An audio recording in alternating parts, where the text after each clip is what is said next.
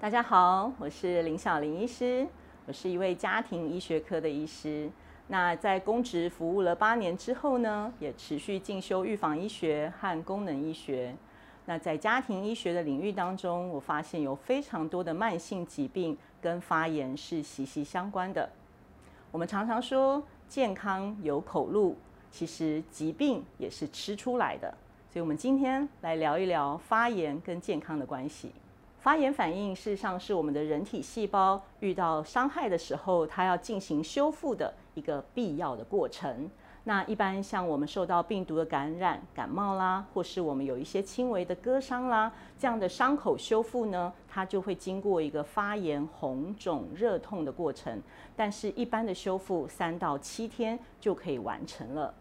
可是，如果我们身体细胞受到的伤害是每天每天反复会接触到的，那可能就会形成所谓的慢性发炎反应。现在医学研究呢，已经很明确的发现，我们现在常见的很多的疾病，包括癌症、老年失智症、血糖、血压、心脏病的问题，以及肥胖的问题，事实上都跟慢性发炎是息息相关的。大家有没有常常跟自己的身体对话呢？你有没有感受到身体有什么不舒服的症状呢？那像有时候我们早上醒来的时候，你是不是觉得总是没有睡饱，然后头脑都是雾蒙蒙的呢？我常常也提醒我的病人说，我们可以跟自己比较一下，现在的你以及五年前的你，你有没有感受到好像体能下降了，专注力下降了，或者我们常常说自己的新陈代谢不好了？像体重啊、体脂肪呀，也逐渐的开始飙高。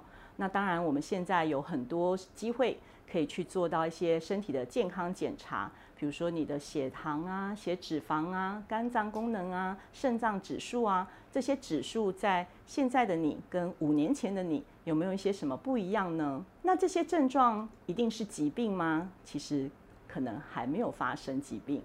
但是呢，为什么已经会开始有这些异常或是一些不舒服的症状发生呢？事实上，很有可能这时候就是在我们的身体里面已经有发生一些慢性发炎的状况了。如果有以上那些症状的发生呢，事实上可能就是身体已经产生了慢性发炎的这些问题了。现在呢，有很多朋友可能因为反复的皮肤的发炎的问题，或者身上有一些不同部位的慢性疼痛的状况，那去看了医生之后呢，其实医生没有办法给一个明确的诊断。我们有时候就会跟病人说，这个叫做自体免疫疾病。或者是一个呃免疫系统的错乱，那嗯这样子的状况呢，其实如果我们可以从慢性发炎的这个面向上去调整，很有可能你这些症状也是可以慢慢改善的。我们知道呢，发炎反应就是由免疫引起的。那我们的免疫系统呢？事实上，第一道的免疫防线是我们的皮肤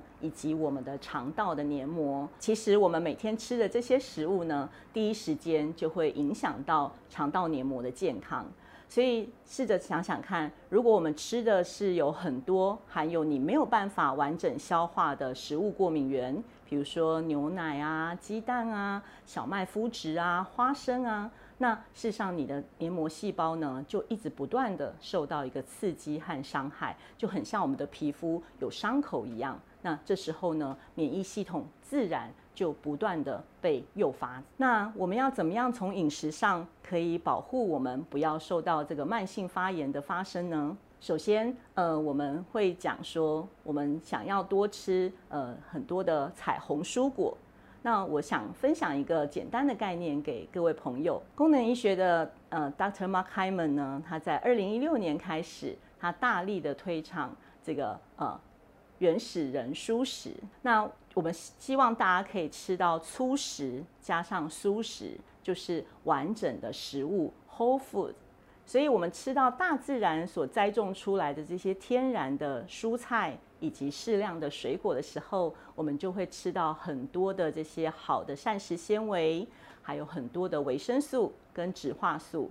那这样子的没有太多的添加化学成分，以及比较容易消化的这个呃食物呢，它也比较不会有很多呃刺激肠道黏膜的过敏源啦，或是化学添加物啦。那这样子呢，事实上，呃，能够做到一个基础的蔬食加蔬食，其实就是我们身体抗发炎饮食的第一步了。原始人蔬食呢，有几个重要的原则。第一个，我们选择的这些天然的蔬菜水果呢，是希望是低升糖的，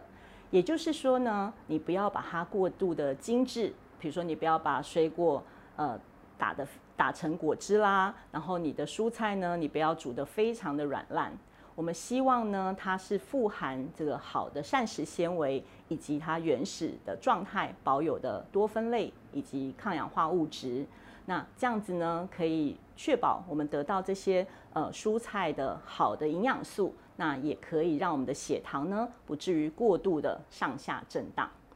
再来，除了蔬食之外呢，我们当然也要摄取优质的蛋白质。但是这些优质的蛋白质呢，希望是从呃可以看得到食物原貌的，你知道这是什么鱼啊？这是猪肉，这是鸡肉，不要是已经加工之后的这些呃动物的蛋白质。那嗯，当然，在动物的蛋白质的部分呢，嗯，我们在功能医学里面观察到，现在人可能因为一些呃这个养殖的关系，某些人呢对牛奶以及鸡蛋过敏的比例呃是越来越高了，所以可能我们要观察一下，你吃乳制品的时候，或是你吃到鸡蛋的时候，身体的这些不舒服的症状是不是更容易发生呢？那如果是这样，你可能就要减少。这些过敏食物的摄取，在现代的饮食当中呢，其实我们很容易吃到很多小麦加工的食品，包括面包啊、蛋糕啊，哈，呃，这个很容易吃到的零食类呢，其实都有很多小麦面粉加工的食食物。那我们也发现呢，其实现在人对于这个慢性发炎的发生，以及慢性食物过敏源里面呢，小麦麸质开始是越来越多人。有这个慢性过敏的问题，那为什么会有这样的状况呢？我自己的认知是，我觉得小麦的品种呢，其实在这几十年当中做了一个非常大的改造，那所以的它的蛋白质结构，其实有些人他已经没有办法完全的可以消化分解。那再来呢，是这些加工的食品里面呢，其实有很多的添加物，像糖啊、一些奶油啦，好，还有可能很多其他的呃。香料啊、色素啊，也可能是这样子的。这个呃，烘焙食品里面的这些添加物呢，造成我们的这个呃肠道黏膜发炎的状况，而后续引起过敏或发炎的问题。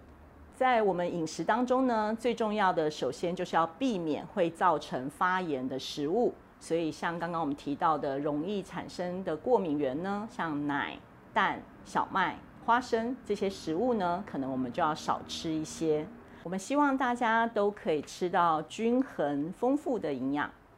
那我们人体所需要的营养素呢，可以归纳为六大营养素。第一个部分就是优质的蛋白质。蛋白质呢，我们一般说，我们从鱼肉蛋豆奶去摄取。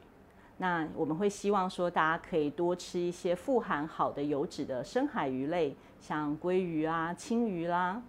那我们吃的肉类呢，我们也是希望这个饱和脂肪酸少一点的，呃，这个白肉为主。好，所以大家可以吃一些呃鸡肉啊，好，或是一些家禽类。那红肉可以吃，只是频率上呢，可能稍微留意一下，以及避免这个高温烤啊、炸啊这样子的烹调行为。那第二个必要的营养素呢是脂肪。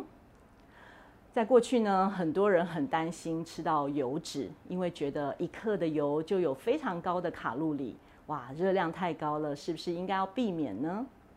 但是我们身体其实是需要这些好的必需脂肪酸，它会参与到我们的一些呃皮肤的新陈代谢啦，还有一些荷尔蒙的合成啦。那我们讲到油呢，其实最不好的油是反式脂肪，也就是人工